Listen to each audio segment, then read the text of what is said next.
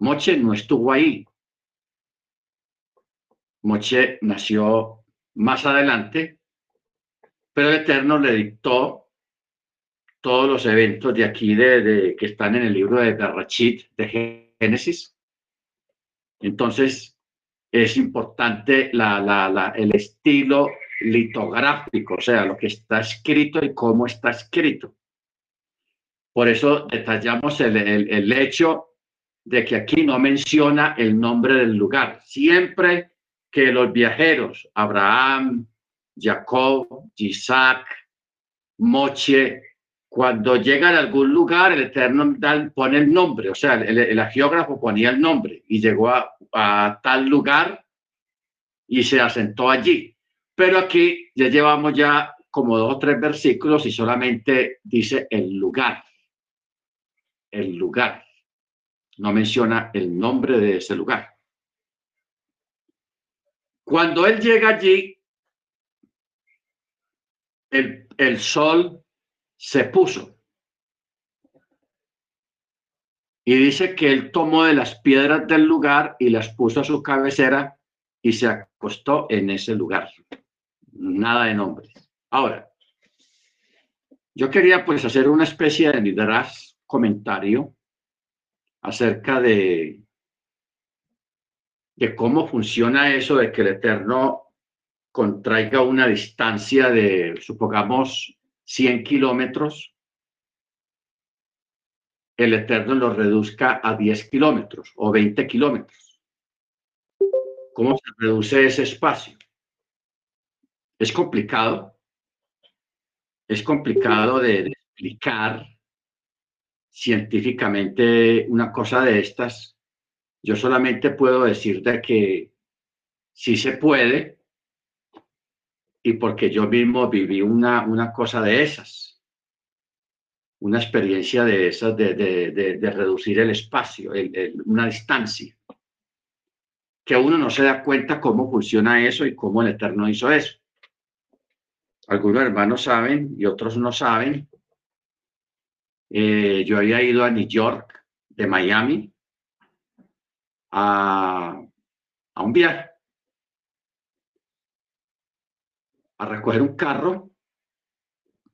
La distancia de New York a Miami, andando por ahí a 100 kilómetros por hora, sin parar, solamente parando para echar gasolina, tomar cafecito y, y dele, y siga. Son 24 o 25 horas más o menos. Eso dura un viaje derecho, sin, sin, sin parar, o sea, solamente parar para, para tanquear. 24 o 25 horas, andando por allá 100 kilómetros por hora, 105, 110 en kilómetros, porque allá se maneja en millas. Allá uno anda 90 millas, 80 millas o 90 millas, porque son autopistas en las que uno puede andar rápido.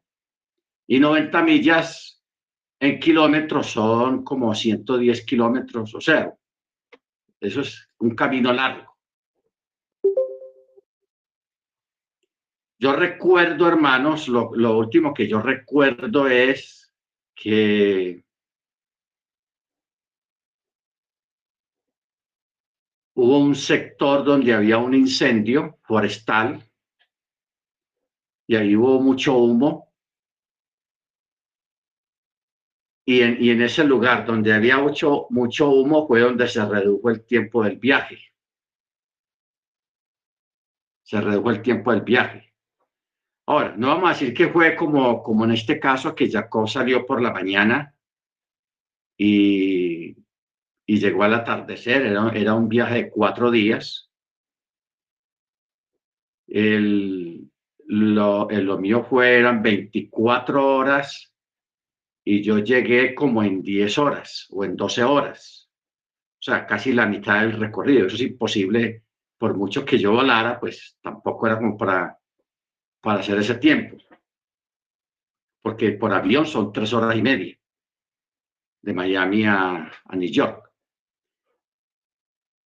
lo que yo recuerdo de eso sí fue que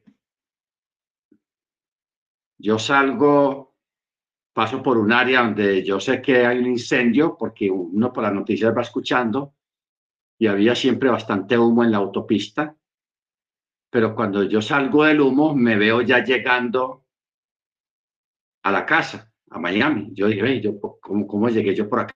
O sea, pasé para uno viajar de New York a Miami, pasa por varios estados. Pasa por New Jersey, Delaware, Washington, Virginia, Carolina del Norte, Carolina del Sur, Georgia y entra a la Florida. Como Miami queda abajo en la punta de la Florida, para uno desde que entra a la Florida hasta llegar a Miami son seis horas, nada más en, Miami, en, la Florida, seis horas de viaje dentro del estado de la Florida. Yo cuando yo llego tan, yo digo, pero yo por qué llegué tan temprano, porque yo llegué como a las seis de la mañana, más o menos. Yo digo, pues yo por qué llegué tan temprano, siento que yo salí y yo no me, no, me acordaba cómo fue que yo pasé por, la, por Carolina del Norte, Carolina del Sur, por Georgia, la parte de la Florida. Yo no me acuerdo de eso. Yo no me acuerdo.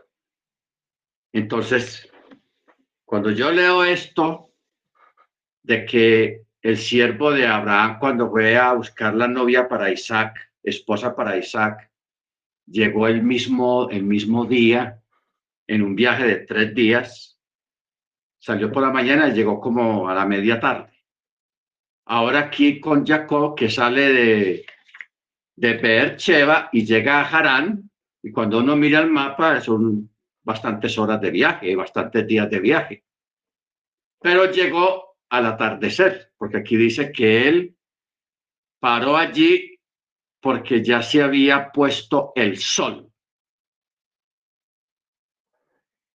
Estos son fenómenos, hermanos, que pueden ocurrir cuando el Eterno tiene un propósito con una persona. ¿Ok?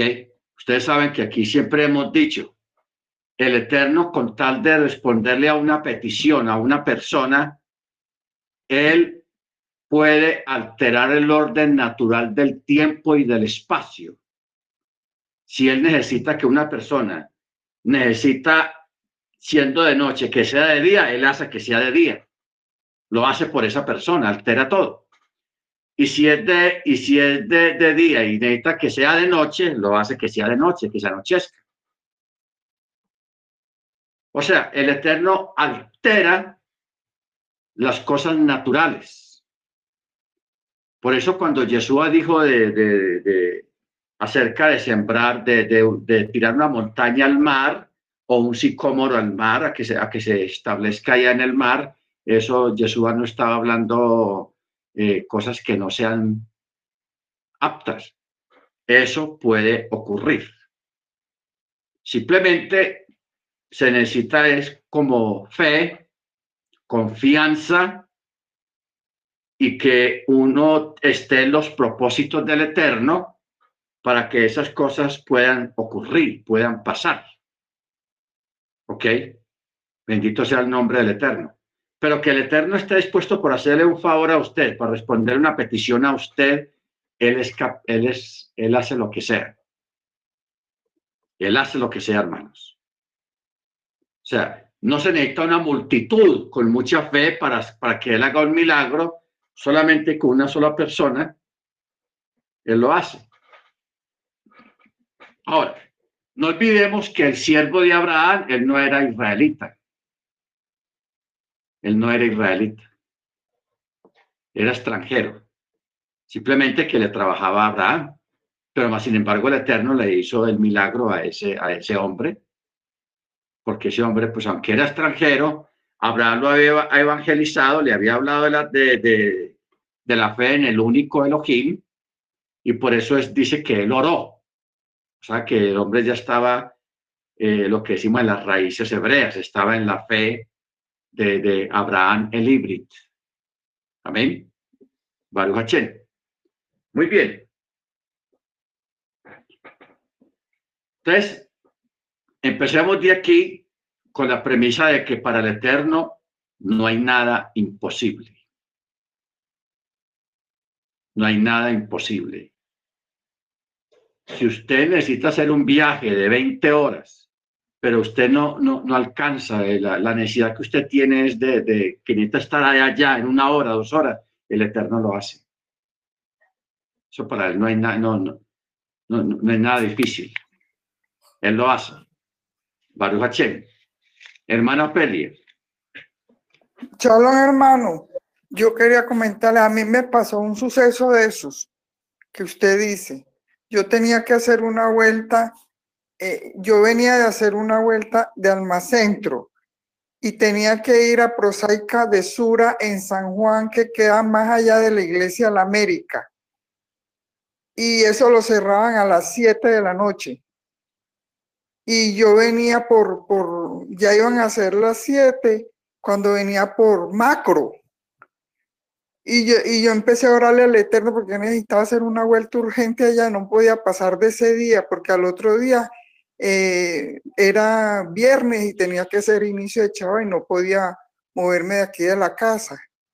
Y yo empecé a orarle al Señor y empecé a orarle y cuando menos pensé ya yo estaba allá cuando yo llegué allá, llegué antes de las 7, o sea, en un momentico, y, y, y, los y empecé a pedirle al Eterno que, que se fueran quitando esos tacos que habían. Y cuando menos pensé, yo empecé a ver los carros que empezaban como a, a, a, a, a, pues andar y andar, todos los carros empezaron a andar como, como acelerados todos y empezaron como a abrir espacio y cuando menos pensé ya yo estaba ya en prosaica, llegué a tiempo. Entonces me acordé de ese caso. Amén, amén. Así es, hermana. Para Eterno eh, no le queda nada grande ni nada difícil de hacer. Él lo puede hacer. Amén. Gracias, hermana Ofelia, por su aporte. Muy bien. Entonces yo creo que, te, que tengamos en cuenta el detalle acá en el verso 11 que dice, tomó las piedras del lugar y las puso a su cabecera y se acostó en ese lugar. Y soñó, tuvo un sueño. He aquí que una escalera estaba apoyada en tierra y su punta llegaba hasta los cielos. Y aquí que los ángeles de Elohim subían y bajaban por ella. Y aquí que el Eterno estaba parado sobre él y dijo, Anoji, yo soy el Eterno Elohim de tu padre Abraham, Elohim de Isaac, la tierra en la que yaces, a ti te la daré y a tu descendencia. Y tu descendencia será como el polvo de la tierra e irrumpirás con fuerza hacia el oeste, hacia el este, hacia el norte, hacia el sur, y en ti se bendecirán todas las familias de la tierra y en tu descendencia. Y aquí que yo estoy contigo, te protegeré en todo camino en el que andes y haré que regreses a esta tierra, pues no te abandonaré hasta que haga lo que hablé de ti. Amén. Muy bien. Eh, esta, esta visión, hermano, yo he leído bastantes comentarios rabínicos sobre, sobre esta, este sueño de Jacob, de las escaleras, de la escalera y de los ángeles que dice que primero subían y bajaban. Bueno, primero subían y luego descendían. La razón de esto es que los ángeles que lo acompañaban en la tierra de Israel no podían salir fuera de esta tierra y por ello ascendieron al cielo. Entonces los ángeles que desempeñan su misión fuera de la tierra de Israel descendieron para acompañarlo en su viaje al exterior de Israel. Bueno, ¿cómo funciona esto, hermanos? Para entender parte de esto, pues los hermanos que ya estuvieron en el estudio de los ángeles, más o menos se les va a hacer algo familiar. El Eterno tiene millones de ángeles, muchos de ellos son querub, querubín, los querubín. La función de los querubín es de protección, porque eso es lo que quiere decir la palabra querub, protector, ángeles protectores. Lo que ocurre es, hermanos, de que la gran mayoría de estos querubines son territoriales. O sea, su función está sobre determinado territorio porque en otro territorio hay otros ángeles que están allá cumpliendo lo que el Eterno les ha encomendado en su territorio. O sea, todo está repartido por territorios. Por eso es que el mundo actual está repartido también por territorios. Por eso hay un país, el país está repartido en estados o en departamentos y en el mismo y en cada departamento está repartido en, en pueblos, en ciudades y esas ciudades internamente están repartidas en corregimientos, en veredas, en barrios y hasta que todo se reduce a una cuadra, a una cuadra, a un cuadrante. esa organización humana que hay en la, mayoría de todos los países, que en algunos países de Centroamérica no se llaman barrios o municipios, sino cantones, cantones. Más que todo en Centroamérica. Hay sectores que lo, que nosotros llamamos municipios o barrios, allá lo llaman el, cantón de tal parte, el cantón de esto, el cantón número tal. En fin, pero todo está organizado. O sea, la tierra está organizada de esa manera en cada país. Esta organización, hermano, viene de los cielos, porque así es como el Eterno tiene repartidos sus malajim, sus ángeles, en este caso los, los querub, los querubines, que son los que están a cargo de brindar protección a los justos, a los justos. Entonces, mire usted que el Eterno trabaja, digámoslo así, a largo plazo. Hay personas, hermanos, hay personas que no tienen temor al cielo, son borrachos, marihuaneros, pelioneros y todo eso, y están en peleas y andan borrachos, manejan borrachos y les pasa un montón de cosas y nunca se mueren. No se mueren. Como hay otros que un borracho se cayó, se tropezó y pum, ahí se murió pero hay otros que no. Porque hay unos que sí y porque hay otros que no. Porque el Eterno mira hacia adelante, el futuro, los descendientes de esa persona, por si de pronto en un futuro un nieto, un bisnieto, un tataranieto va a ser un, un creyente, va a abrazar la Torá, va a abrazar la, el mandamiento. Entonces, por esa persona, por ese bisnieto, que van a hacer y que va a guardar mandamiento, el Eterno guarda a este que va a ser su padre o su abuelo, lo guarda. ¿Para qué? Para poder que haya un hijo y que ese bisnieto o tataranieto nazca más adelante. Ya empezamos a entender muchas cosas, hermanos, por qué pasan así, de esa manera. Entonces el Eterno guarda a esas personas y a otros no. Acordémonos lo, lo de Mochi con el egipcio que, que el texto dice que él miró a ambos lados, pero él no, estaba mirando a ver si había alguien por ahí, él estaba mirando al futuro de, los descendientes de ese, de ese Misraim, de ese egipcio, a ver si algún descendiente de él iba a, a, entrar a la Torá, pero no, no encontró a nadie.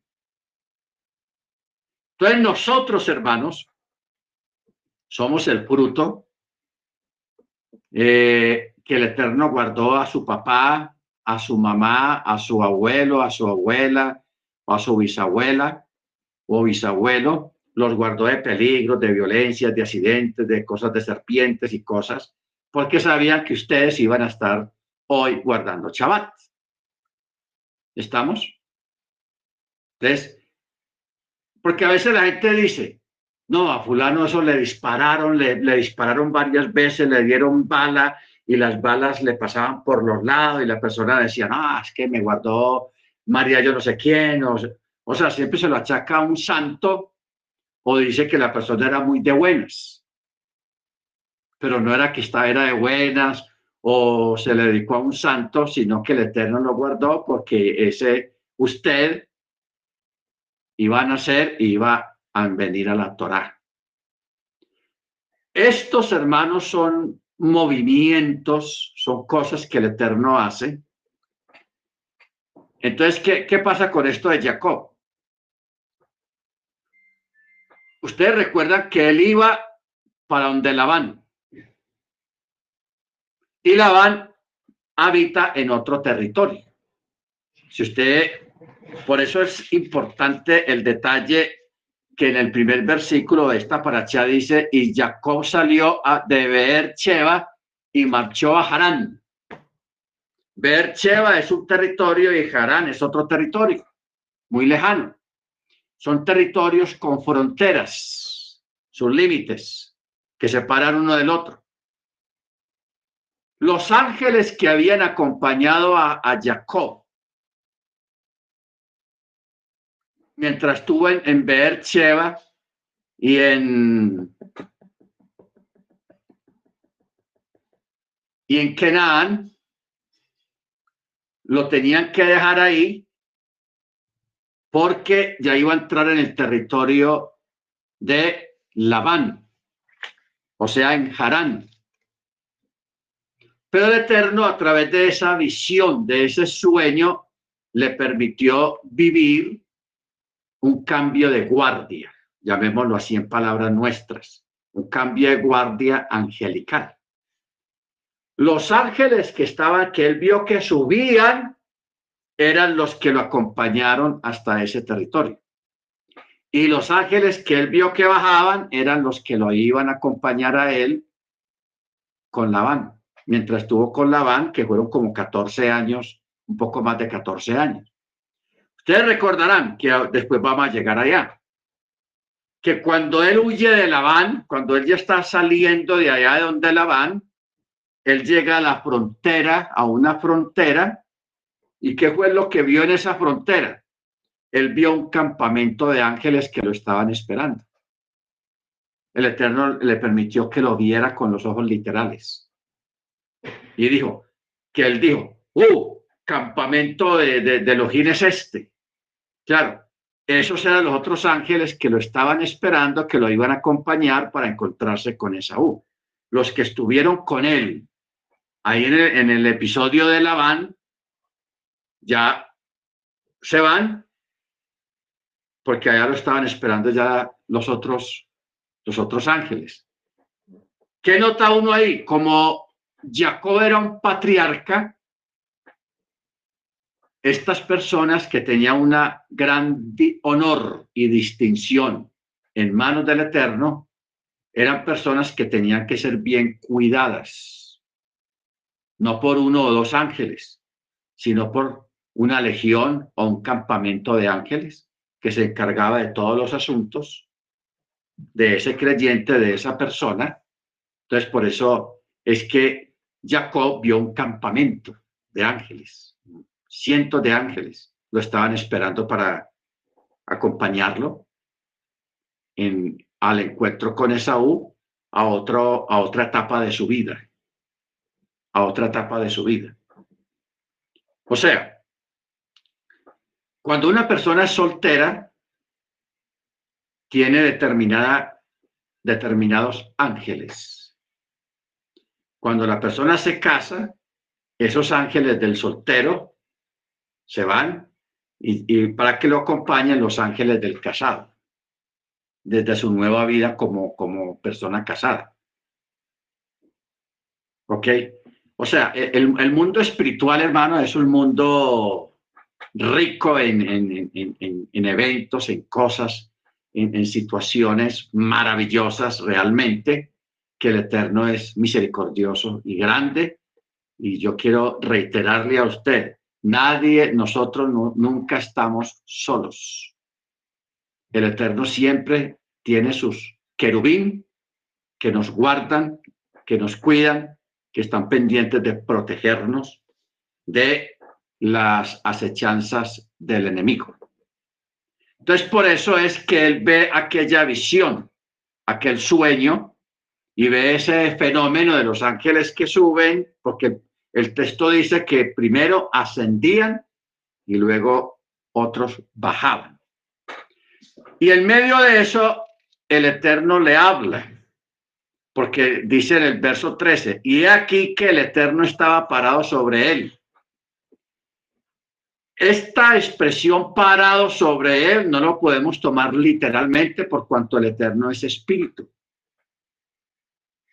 Entonces, porque está escrito de esa manera, está parado sobre él. Para significa que él es el mismo Eterno también lo estaba protegiendo, cumpliéndose lo que dice el Salmo 91, el que habita al abrigo del Altísimo morará bajo la sombra del omnipotente. Ojo, eso, eso es lo que significa eh, esta expresión y el Eterno estaba parado sobre él. Es una, una palabra metafórica que significa protección, que lo vemos reflejado en el Salmo 91, el que habita al abrigo del Altísimo. Morará bajo la sombra del omnipotente. O sea, eso significa cobertura, protección para todos. Amén. Baruch Bendito sea su nombre. Muy bien. En el verso 15 dice, he aquí que yo estoy contigo te protegeré en todo camino en el que andes y haré que regreses a esta tierra, pues no te abandonaré hasta que haga lo que hablé de ti. Como dicen los cubanos, son palabras mayores. Jacob despertó de su sueño y dijo, ¡Uh! Verdaderamente el Eterno está en este lugar y yo no lo sabía y se llenó de temor y dijo, cuán temible es este lugar, no es sino casa de Elohim y esta es la puerta del cielo, casa de Dios, puerta del cielo. Baruch O sea, eh, esto, hermanos, hasta este momento todavía no se le ha dado nombre a este lugar. No se le ha dado nombre.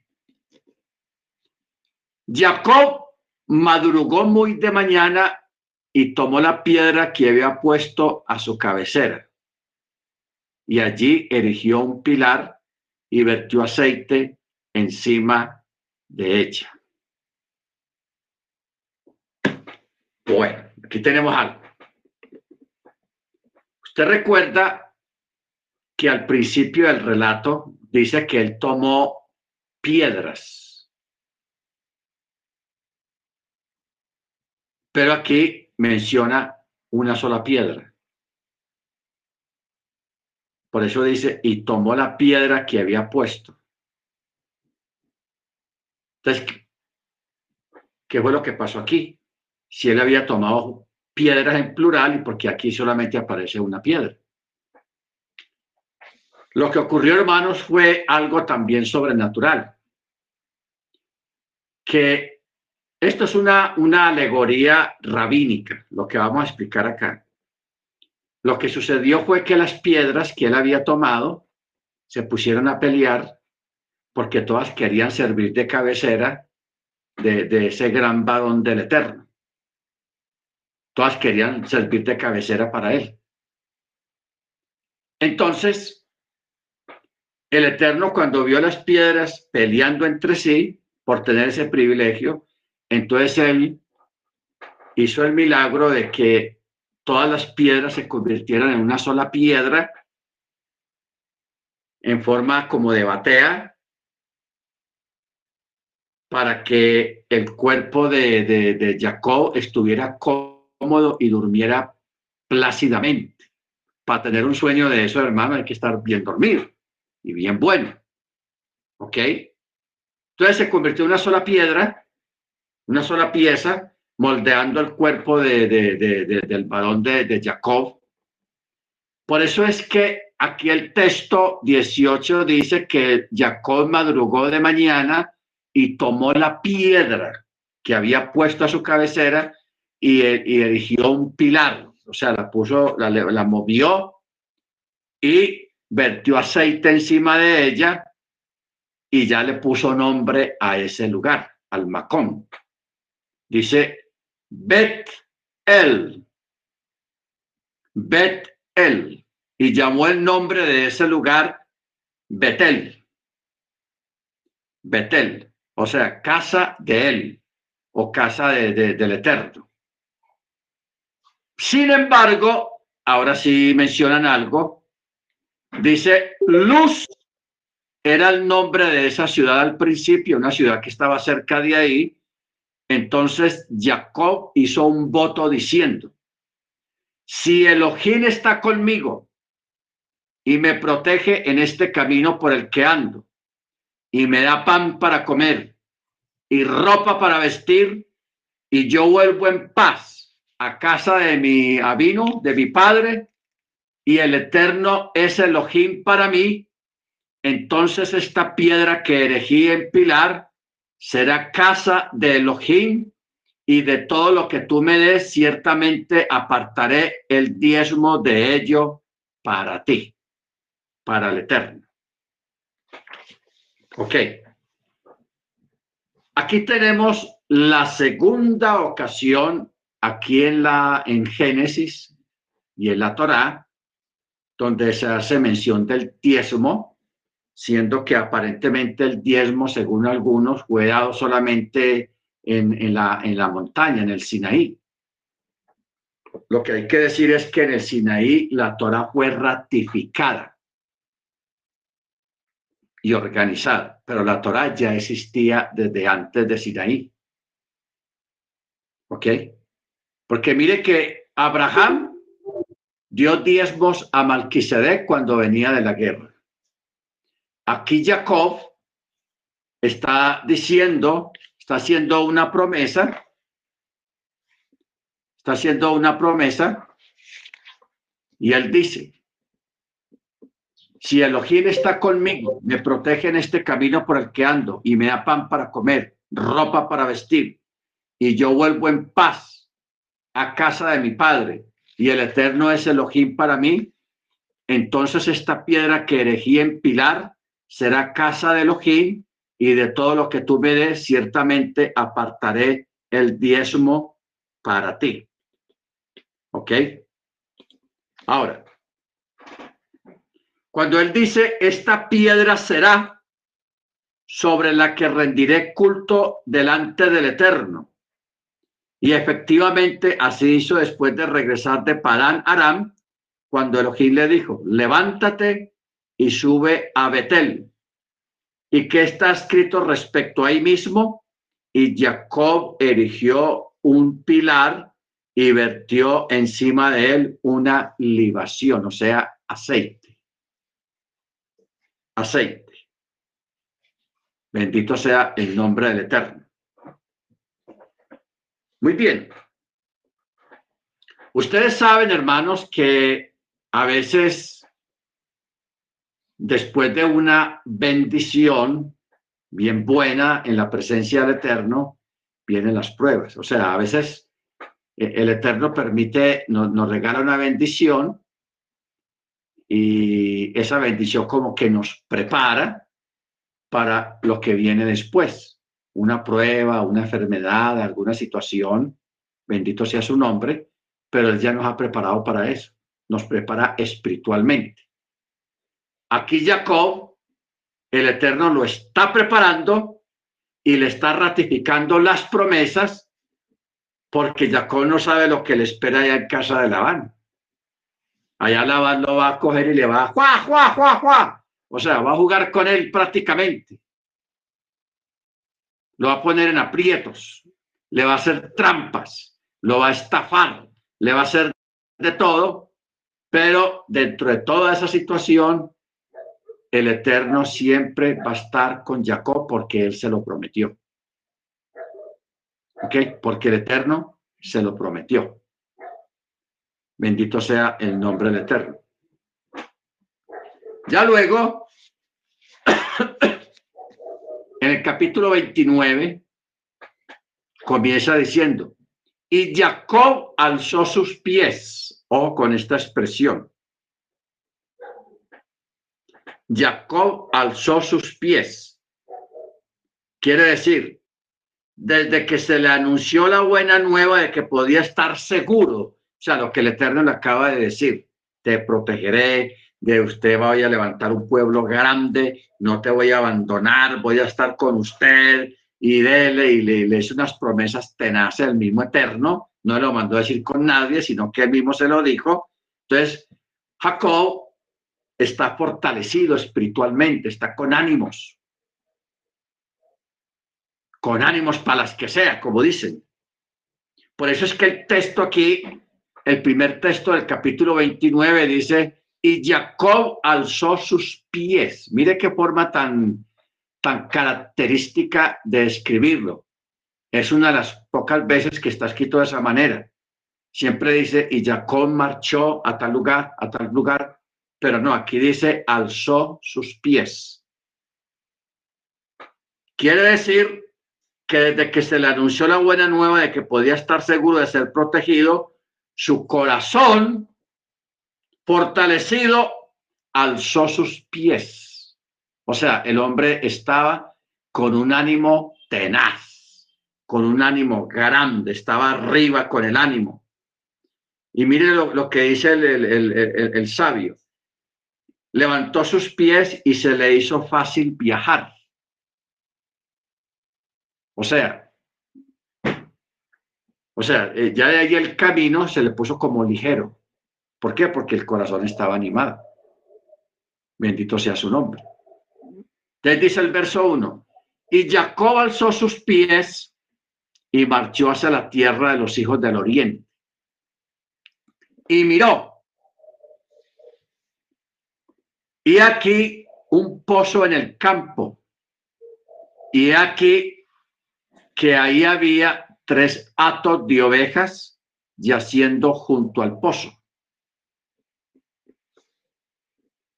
Bendito sea el nombre del Eterno. O sea que estos tres aptos estaban alrededor del pozo y la piedra sobre la cual, sobre la boca del pozo, era una piedra grande, por lo que ahí solían reunirse todos los atos, los, o sea, los, con los pastores, quienes hacían rodar la piedra de la boca del pozo y así abrevaban el rebaño. Y luego ponían la piedra de nuevo, tapando la boca del, del pozo en su lugar. Cuando Jacob llega ahí, les dijo, hermanos, ¿de dónde son? Y ellos dijeron, somos de Harán. Y él les dijo, ¿conocen a Labán, al hijo de Nahor? Y ellos le dijeron, claro, lo conocemos. Y él les dijo, él está en paz, está bien. Y ellos le dijeron, está en paz, sí señor. He aquí a su hija Rachel que viene con el rebaño, o sea, ya venía una muchacha con otro rebaño más. Ya habían tres, se van a juntar cuatro. Con el rebaño. Entonces él le dijo, he aquí que todavía está muy claro, no es hora de juntar el ganado. Abreven el rebaño y vayan a pacetarlo. Pero ellos le dijeron, no podemos sino hasta que se junten todos los atos para hacer rodar la piedra de sobre la boca del pozo, entonces abrevaremos el rebaño. Aún estaba hablando con ellos cuando llega Rachel, quien llegó con el rebaño de su padre, pues ella era pastora. Y sucedió que cuando Jacob vio a Rachel, hija de Labán, el hermano de su madre, y al rebaño de Labán, el hermano de su madre, Jacob se acercó y quitó la piedra de sobre la boca del pozo y abrevó primero el rebaño de Labán, el hermano de su madre. Bueno, vamos a, examinar bien este escenario, porque este es un escenario de esos grandes encuentros que hay en la, en la, en la, en la Torá, en la escritura. Grandes encuentros y como causal tenemos dos grandes encuentros que ocurrieron precisamente al lado de un pozo. Vamos a mirar solamente tres. El primero fue ah, con la hija de que posiblemente fue ese mismo pozo, cuando el siervo de Abraham fue a buscar esposa para Isaac. Fue en un pozo tenemos este segundo evento de esta muchacha, Rachel, que Jacob llega y pregunta por, por Labán y le dice, ah, vea, ya viene la hija de él, la pastora. Y sí, llegaba ella con su ganado porque era pastora y hay un gran encuentro también entre Jacob y la que sería su esposa. Rachel. El tercer encuentro lo tenemos con Yeshua. Cuando Yeshua se encuentra con la mujer samaritana y que le da tremendo mensaje, porque ese mensaje que, que, que Yeshua, le, las palabras que le dio a esa, a esa mujer, tremendo mensaje. O sea, en la escritura hay unos grandes mensajes y este es uno de ellos.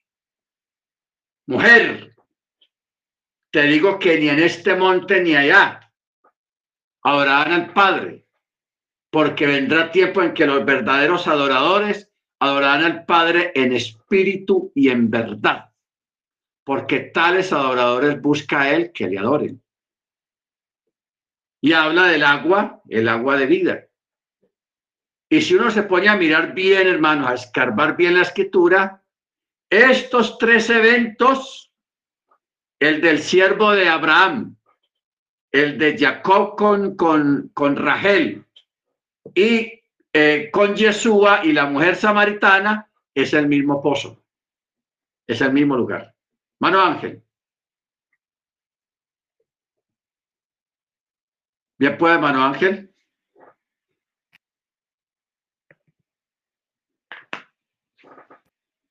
Me escucha, Buenas noches. Sí, hermano. Se me escucha, ¿verdad? Buenas sí, lo escuchamos. Sí, wow, está tremendo esta información que nos da. Y bueno, aportando a esta información que nos da Rap, eh, el Midrash nos dice que el ángel de Hashem que transportó a Jacob para que llegara a Harán el mismo día que partió, nos dice el Midrash que hubo cinco milagros que ocurrieron a Jacob durante la travesía a Harán. El milagro número uno nos dice que el sol se puso antes de tiempo para que pudiera quedarse para pasar la noche ahí. Es un milagro. El segundo milagro nos dice lo que usted mencionó, lo de las piedras que había colocado debajo de su cabeza se unieron en una piedra grande. Ese es el segundo milagro. El tercer milagro nos dice que el camino se acortó y llegó a Harán el mismo día que partió. Es también lo que usted nos había mencionado. El cuarto milagro es, nos dice que cuando él llegó a Harán, él corrió la piedra. Si se acuerdan, eh, eh, la escritura dice que todos los, eh, pastores se unían al final del día y empujaban la piedra. Entonces el Midrash nos dice que él solo, Jacob, corrió la piedra sin ayuda de nadie y cuando los los pastores, los pastores, perdón, solo podían hacerlo entre varios. Y el milagro número 5 nos dice que las aguas del manantial surgieron y irrigaron los campos de Harán. Amén. Es mi aportación. Amén, hermano. Gracias, hermano Ángel. Está perfecto. Eh, lo que dice el hermano acerca, porque eso está en el verso 10. Dice, y sucedió que cuando Jacob vio a Rachel, hija de Labán, el hermano de su madre, Jacob se acercó y quitó la piedra de sobre la boca del pozo y abrevó el rebaño de Labán, el hermano de su madre. O sea, aquí tenemos una, llamémoslo una contraparte. Porque cuando ocurre lo de Rilka, fue al contrario, Rilka fue la que abrevó el rebaño del siervo de Abraham, que eran diez camellos, y el agua que debió de sacar debió ser mucha. Pero allá había, hubo un milagro, como habíamos dicho, de que el agua subía sola y se, se depositaba sobre la, el cántaro de ella. ¿Ok? El agua salía de una forma sobrenatural. Este pozo, hermanos, todavía existe. Y es un lugar de peregrinación donde los judíos van, porque el pozo de, este pozo que hoy en día lo llaman el pozo de Jacob, existe todavía. Hay mucha gente que vaya a, visitarlo, porque eso en algunos tours en, Tierra Santa está incluido la, a ir a conocer el pozo de Jacob. No sería mala idea ir cualquier día para allá dar un vueltón, ¿no les parece? Bueno, entonces tenemos, hermanos, que este pozo es muy importante, porque en ese mismo pozo ocurrieron tres grandes eventos, incluyendo al mismo Yeshua que estuvo ahí en ese pozo, ah, dándole aquella enseñanza a la, a, a samaritana. O sea que ese pozo actual, eh, en la época del Mesías, estaba en un territorio llamado Samaria. Samaria, que de todas maneras es territorio de Judea, de Israel. Amén. Muy bien. Verso 11. Luego Jacob besó a Rachel y alzó su voz y lloró. Besó a Rachel y lloró. Y Jacob dijo a Rachel que él era hermano de su padre y que era hijo de Ribka, y ella corrió y lo anunció a su padre. En los dos eventos la mujer corrió, en los tres, en los tres eventos la mujer corrió. Primero, con Ribka. Cuando el siervo puso las joyas en la mano de ella, ella salió volada, dice el texto, a, contarle a su madre lo que había pasado. En este segundo evento, que que acabamos de leer, de que ella, o sea, Rica, también corrió y se fue a casa de su padre a contarle lo que había pasado. En el caso de Yeshua, cuando él le dice a la samaritana que tanto marido has tenido ninguno es su marido, y ella le dice, oh, me parece que tú eres profeta. Entonces, que ella se fue para Samaria a decirle a la gente que había conocido a un hombre que estaba en el pozo de Jacob y que era profeta. O sea, ella fue y evangelizó a todo el mundo. Y le dijo, allá, allá en el pozo, en el pozo de Jacob hay un, hay un varón, hay un profeta. Entonces todos los, varones del pueblo se fueron para allá para conocer a, a Jesús. toda la gente de Samaria se fue. Ahí fue cuando Yeshua pronunció unas palabras épicas que se la dijo a los discípulos. Mirad los campos, cómo están blancos. ¿Por qué Yeshua le dijo a ellos esas palabras? Porque la multitud que venía hacia él, la mayoría estaban vestidos de blanco. O sea que estaban celebrando, estaban en alguna celebración.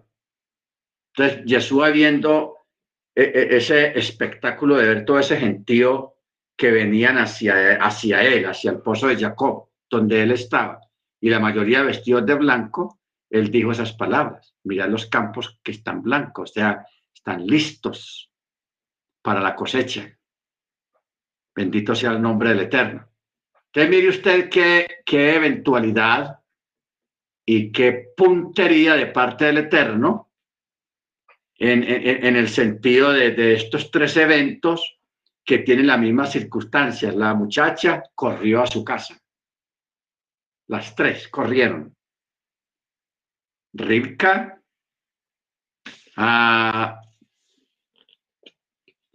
Rachel y una samaritana. Eso es tenaz, muy tenaz. Baruch Entonces, en el verso 13 dice, y sucedió que cuando Labán oyó la noticia acerca de Jacob, el hijo de su hermana, o sea, que era sobrino, corrió a su encuentro y lo abrazó y lo besó y lo trajo a su casa. Y Jacob contó a Labán todas estas cosas. Entonces Labán le dijo, sin embargo, eres mi hueso y mi carne, y permaneció con él un mes. Entonces Labán dijo a Jacob, por ser tú mi hermano, trabajarás para mí gratuitamente. Declárame cuál será tu salario. Y Labán tenía dos hijas. El nombre de la mayor era Lea y el nombre de la menor era Rachel. Y los ojos de Lea eran lánguidos.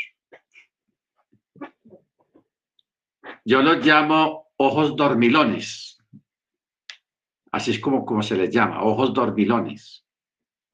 Aquí dice lánguidos. A ver qué, qué, qué dicen los sabios. Dice, Lea pensaba que le tocaría caer en la lote de Saúl y se vería obligada a casarse con él y por ello lloraba. Pues todos decían, Rimka tiene dos hijos y Labán tiene dos hijas. La hija mayor de Labán será para el hijo mayor de Rivka y la hija menor de para el hijo menor. O sea, Lea para Esaú y Rachel para Jacob.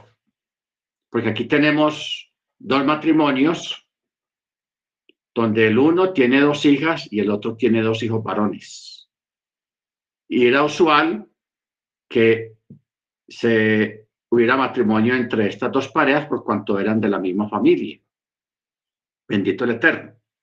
Pero Lea, quien sabía la mala fama de, de Saúl, porque Saúl cogió el mal camino, ella no quería caer en manos de Saúl.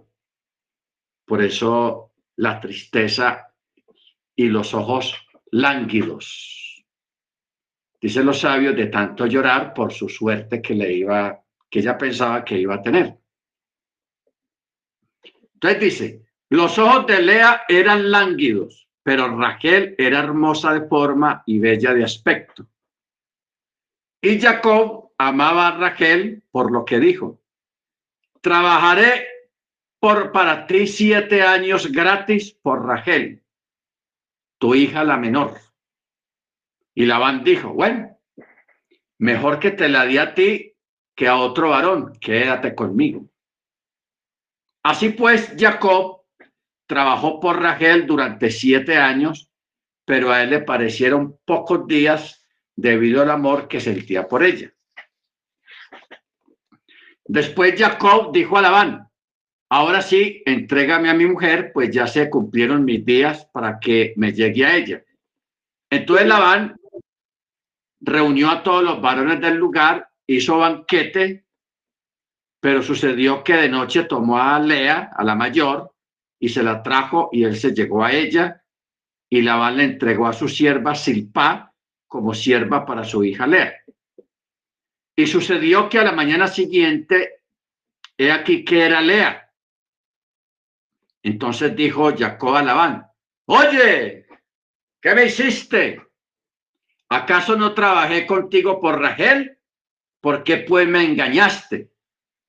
Entonces Labán dijo, no, no se hace así en nuestro lugar, dar la menor antes que la mayor. Cumple la semana de esta y te daremos también aquella por el trabajo que desempeñarás conmigo otros siete años. O sea, aquí comienzan las pruebas para Jacob. Mano Ángel.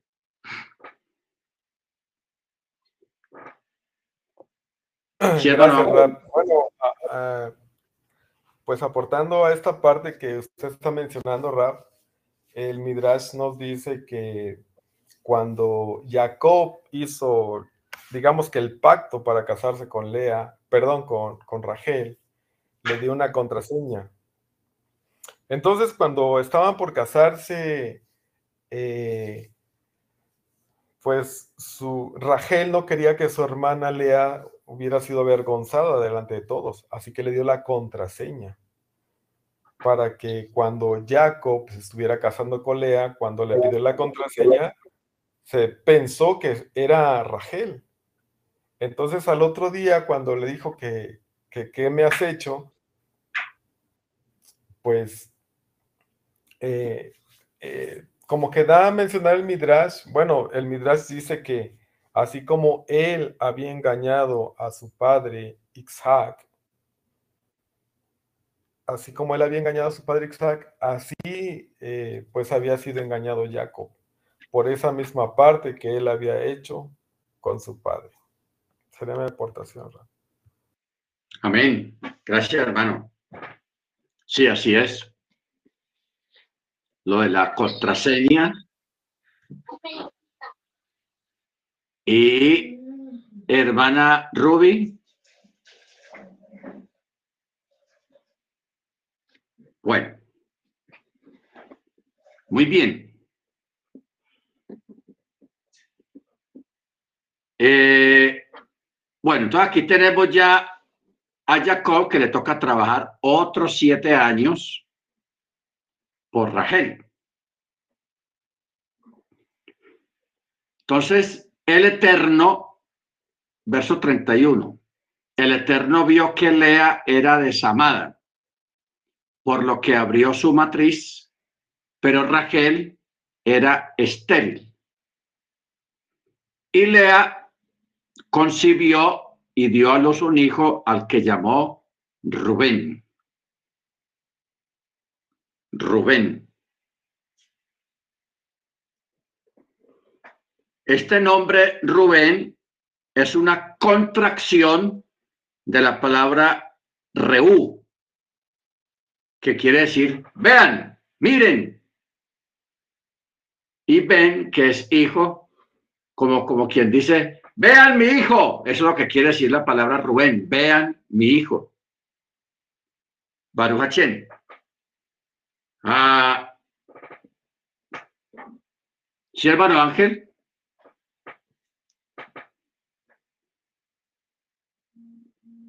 Rap, este, me acuerdo que el año pasado usted habló acerca de las bendiciones de la esposa no amada.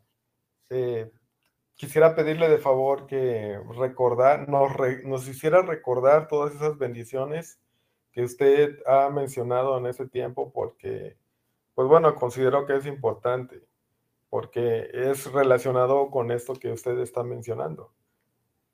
Gracias, Rap. Amén. Claro, pues para allá, para allá iba. Precisamente eh, a partir de acá, de, de esto, viene una enseñanza que se llama la bendición del perseguido o la bendición del desamado. ¿Ok? Ah, por eso es que aquí el texto comienza diciendo, el verso 31, y el Eterno vio que Lea era desamada por lo que abrió su matriz, o sea, empezó a bendecirla. ¿Por qué? Porque realmente Jacob estaba enamorado de Rachel, no de Lea. Él tomó a Lea, pues, porque ya el, la, avance le había dado. Y en aquel tiempo se, se permitía que un hombre tuviera pues dos esposas normalmente. Entonces, por eso el, la situación acá es que Jacob, el ama es a Rachel. Entonces, por eso es que el texto comienza diciendo, y el Eterno vio que Lea era desamada, o sea, Jacob no la quería, no la amaba mucho, por lo que abrió su matriz, o sea, la bendijo. En cambio, la que sí era amada, la que contaba con todo el cariño, el Eterno cerró su matriz, era estéril. Rachel era estéril, por eso dice el texto que Lea concibió y dio a luz un hijo al que llamó Rubén.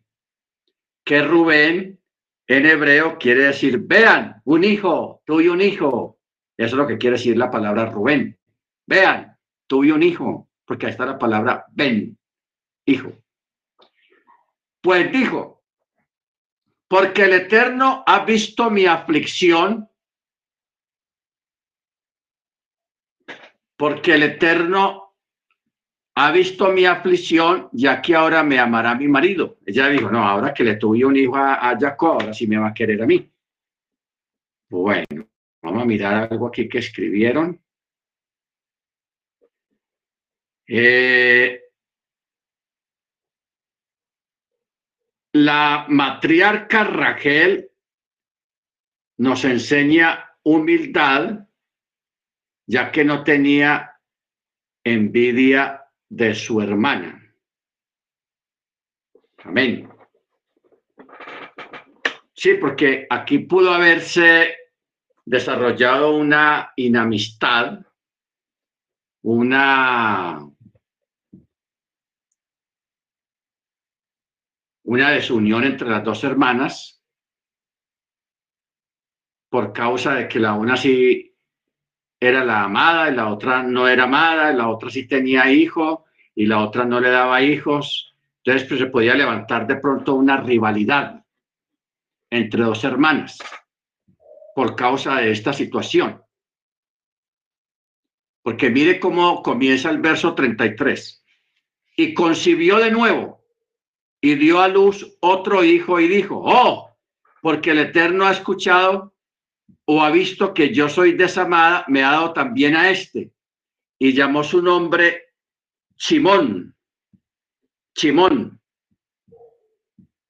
Que la palabra Chimón viene de la raíz chema, o sea, oír o escuchó, como, como la entonación que se le quiera dar, pero viene de la palabra chema, o sea, el chema, porque la palabra chema quiere decir escucha escucha. Eso es lo que quiere decir la palabra Shema, que así comienza el Shem. ¿Ok? La declaración de que el Eterno es uno. Entonces, a este lo llama Simón. Y concibió de nuevo y dio a luz un hijo y dijo, esta vez mi marido se va a unir a mí, puesto que le he dado a luz tres hijos. Por eso llamó el nombre de este otro niño Leví. Leví. que quiere decir acompañar, unirse o escoltar. Leví quiere decir, viene de la palabra, sí, Leví, que quiere decir acompañar o unirse porque ella tenía la esperanza de que ya si le va a dar un hijo a otro, otro hijo más, a Jacob, pues ya él así se va a ir hacia ella, ¿no? Entonces aquí tenemos ya a Lea, donde nacen los tres primeros muchachos que van a conformar las tribus más poderosas de la tierra, que son las doce tribus de Israel. Tenemos a Rubén, Simón y Leví, los tres primeros hijos de Jacob de Lea, la de Samar. Eso es tenaz. Verso 35. Y concibió nuevamente y dio a luz otro hijo y dijo, esta vez agradeceré al Eterno. Por eso ella llamó su nombre Yehudá y cesó de dar a luz. Increíble. Pero mire quién, sale, quién, quién, quién está aquí. Yehudá. Yehudá. Que Yehudá viene de agradecer, de alabar al Eterno, o sea, e-, eso es lo que quiere decir la palabra Yehudá, el agradecido, el que alaba al Eterno. Yehudá. Baruch Hachén. Bueno, capítulo 30. Viendo Rachel que su hermana ya lleva cuatro y ella no le ha dado ni un, ni un hijo a, a, Jacob, entonces ella comenzó a tener envidia de su hermana y dijo a Jacob, dame hijos, dame hijos, pues si no me muero. O sea, ella entra como en un estado de desesperación porque ustedes saben que hemos hablado de que a una mujer en el Medio Oriente hay dos cosas dentro de tantas que estigmatizan mucho a las mujeres orientales. Son dos. La primera es no poder darle hijos al esposo. Eso es un estigma, como una maldición a una mujer allá en el Medio Oriente. Y la segunda es una mujer viuda, que enviuda una mujer. Habíamos dicho de que allá en, en, en, el Medio Oriente, aún todavía en este tiempo, eh, a las mujeres viudas las menosprecian, las tratan muy mal, o sea, son estigmatizadas grandemente. Entonces muchas mujeres cuando quedan viudas, más bien ellas mismas se suicidan, se matan, para no vivir ese estigma de, de ser viudas, por el menosprecio y porque tal vez quizás ellas mismas participaron de menospreciar a otras viudas y ahora les tocó a ellas. ¿Ok? Por eso es mejor uno quedarse quieto, no, no, no participar de muchas cosas desagradables que aunque son costumbres y culturales en un pueblo, pero son injustas a la final. Es injusto. Porque uno, uno nunca sabe cuándo le puede tocar a uno, hermanos. ¿Ok? Uno nunca sabe. O sea, uno nunca se, se debe de alegrar de, de, de, la, de las tragedias de otros, de las tristezas de otros, sea por envidia o por lo que sea, no alegrarse de eso, porque nadie está libre de pasar también por una situación de esas. Y a veces el Eterno castiga de esa manera cuando alguien es muy burletero, muy menospreciador o menospreciadora o alguien que, se, que trata mal a los demás por alguna situación, sin saber esa persona que también le puede pasar. También nos puede pasar a nosotros. Entonces, lo más o menos que uno puede hacer, hermanos, es quedarse quieto y no, no hacer nada ni decir nada ante las tragedias que ocurren a otros, porque a ti también te puede pasar. ¿Ok? Bendito sea el nombre del Eterno. Muy bien, hermanos, vamos a parar acá. Vamos a parar acá porque mañana vamos a seguir un, una parte de esto porque yo quiero que también mañana ah, tengamos una ampliación de la clase que tuvimos el miércoles.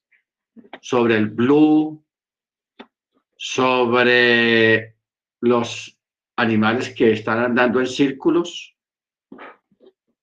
Son tres eventos muy próximos y que son un misterio, pero que podemos desvelar un poco del misterio a través de la enseñanza. Entonces mañana vamos a tener parte de eso. Eh, en la clase de mañana, pues como mañana tenemos dos horas de la clase de 4 a 6, les vamos a sacar una parte, seguimos, seguimos primero con esto, con esta paracha, y luego vamos a explicar un poco sobre el blue, los animales en círculos y unos eventos de carácter atmosférico que viene para todos. ¿Ok? Entonces vamos a parar acá, hermanos. Bendito el Eterno. Vamos a... Vamos a pedirle la mano de Yanira, es tan amable, para que nos, nos dirija la oración de despedida de esta clase. Bien puede, hermana de Yanira.